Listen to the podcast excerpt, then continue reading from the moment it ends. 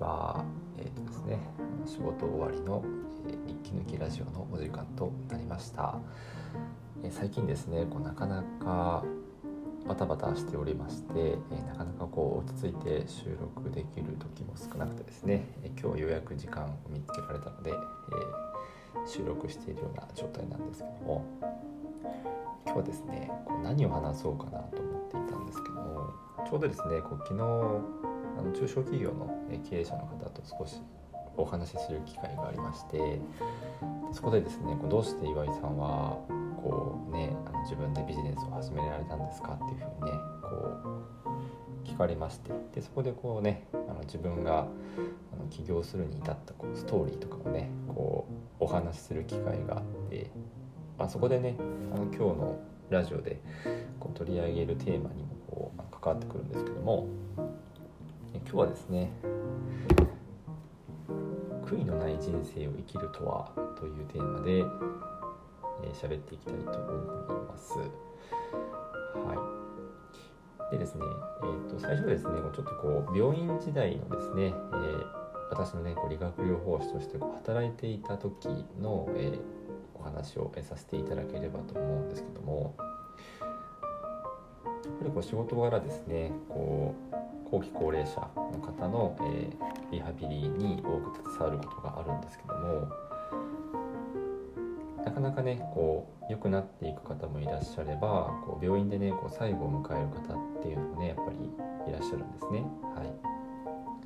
その終末期って言われてるような段階でこういかにこう自分らしく最後を迎えるかとか自分のしたいこと好きなことをどうやってそういう時間を増やしていくかとかそういったねことを、え患者様とね考えながら、えリハビリを進めていくっていう時期になるんですけどもやっぱりねこう自分はまだ20代のねこうまだ荒さというかまだ全然ねこう人生経験もこう積んでいないような状態でやっぱりこうね80年とか90年とかそういうねこう時を積み重ねてきたねこう先人の、ね、高齢者の方々のお話をねこう聞くことができるっていうのがこのリハビリのねこうすごく、まあ、本当にこう貴重なというか、えー、ありがたいなっていうふうに感じている部分なんですけども。まあ、そういうねこう、まあ、終末期というか、まあ、そういった方にねこうお話をしていく中でまあ、その人生をねこう振り返ってあのそういったお話をあの伺う機会も結構多いんですよね。でそこでこう人生でやり残したこととかこうもっとしておきたかったこととか、えそういった話題にもねよく当たるんですけども本当にねこう農家さんだったりとかこう自分でねこう仕事ビジネスをされてる方とか本当にねこういろんなねこう方がいらっしゃっててでもねやっぱりこう皆さんが口を揃えて言うことっていうのがねやっぱりもっとこう家族と一緒に過ごしておけばよかったとかあの時もっとこうしておけばよかったとかやっぱりこうそういう後悔が多いんですよね。は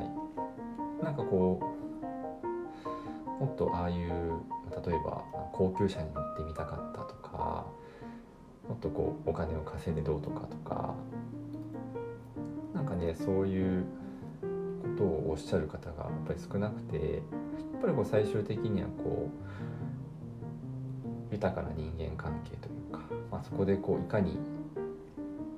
良い時間を過ごすかとかあとはやっぱりこう自分のやりたいことですよね。はい、にやっぱりもっとこうねあの我慢せずにそこにこう時間を使えばよかったっていうふうにやっぱりこう感じる方が多くてでやっぱりねそういうこう先人の方がねやっぱりそうやってねこう皆さんねあの口を揃えてやっぱりそういうふうにおっしゃるんでやっぱりそこがこう一つのねあの仮のではありますけどまあこう正解というか正解っていう言葉自体があんまり僕は好きじゃないんですけど、うん、やっぱりその人生を通してその突き詰めていくテーマではあるんだろうなっていうふうにはその病院のリハビリをしている時間ですごく感じていたんですよね。はい、ででそのやりたいことをもっとやっておけばよかったっていうそのキーワードがねすごく自分の中ではこう頭の中をねずっとこう回っておりましてでなかなかねこう病気になった後の方のリハビリをすごく担当していく中でこの卒中でねこう半身麻痺になっちゃったりとかこう糖尿病でねこう片足をこう切っちゃったりとか、まあ、そういう風な感じでこう取り返しのつかないこう事態にこう陥ってしまってねこうなかなか人生がこう暗くなってしまうというか思い通りにいかないようになってしまってこう塞ぎ込んでしまうっていった方もねこうすごく経験してきたんですよね。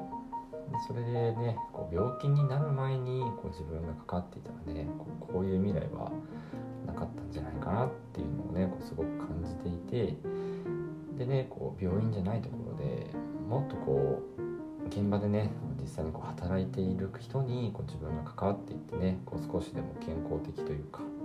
う違う未来にねこう進めるようなこうサポートができたらいいなっていうのを感じていく中ででそういったねこう高齢者の方々のもっとこう自分の好きなことをやっておけばよかったっていう声を聞いてねやっぱりこう自分も最後こうベッドの上とかでねこう最後を迎える時に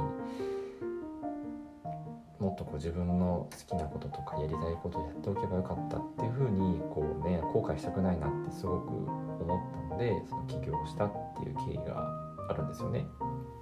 でやっぱりその人の死っていうものをこう近で多く経験してきた経験もあってその病気でねこう亡くなるっていうのはまあその一般的にはねこう普通っていうふうに捉えられるかもしれないですけど実際問題こうまだね若い人とかその40歳50歳とかの人でもいつ亡くなるかって分かんないじゃないですか。実際ねこう交通事故とかでね、命を落としてしまうかもしれないし、まあね、そういったあの不慮の事故とか病気とか、まあ、そういった要因は分からないんですけどその高齢者だから亡くなる亡くならないとかそういう問題じゃなくてやっぱりこう全てのねこう生きている人っていつ死ぬか分からないし別に明日死ぬ可能性だって十分あり得ると。っていうふうに考えた時にじゃあそのやりたいことをいつ始めるのかっていう問題ですよね。日死ぬかもわからないっていう状態でじゃあそのやりたいことを来週から始めるのかって言ったらそれは自分は遅いなと思ったんですよね。やっぱり今日から始めないとこう間に合わないしきっと後悔するなっていうふうに考えてそう。だからやっぱりそういうその病院時代でのそういったねこうたくさんの先人の方たちの、えー、貴重なねこう体験談とか聞く中でやっぱりやりたいことをやって後悔したくないし自分だってねこういつ、えー、最後になるかっていうのがわからないのでやっぱり今日から始めないとっていうふうに、えー、考え方が変わるようになって、えー、今現在ですねこういったふうに独立して活動しているといったふうな形になっています。はい結構ねこう自分の周りだとねこうやりたいことがあっても、まあ、その子供がね大きくなってからまた再挑戦しようかなとか何て言うかなこう自分の人生は何だろうな何のためにあるんだろうとかその何のために生きているんだろうとかなんかこうそういうふうにねこううん感じていらっしゃる方も結構ね自分は多く見てきたんですけどもまあ本当に分みたいな考え方が正義ってわけで全然ないと思うので、まあ、本当にこう一人の考え方としてこう参考に捉えてもらえればいいなとは思うんですけども、うん、本当にねいつ死ぬかわからないっていうのは、うん、すごくこう自分が大事にしている考え方ですね。はい、ということでね、えー、と今回は、えー、とこういった形で、えー、ひとまず締めさせていただきたいと思います。ちょっと内容まとまらないですけども、はい、まあいつ死ぬかわからないし、やりたいことをやれなかった後悔をして最後を迎えたくはないっていうのが、はい、あの自分が今こう活動している原点にもなっているのかもしれませんということで、はい、今日も最後まで聞いていただいてありがとうございました。またね、あの次回の収録でお会いしましょう。バイバイ。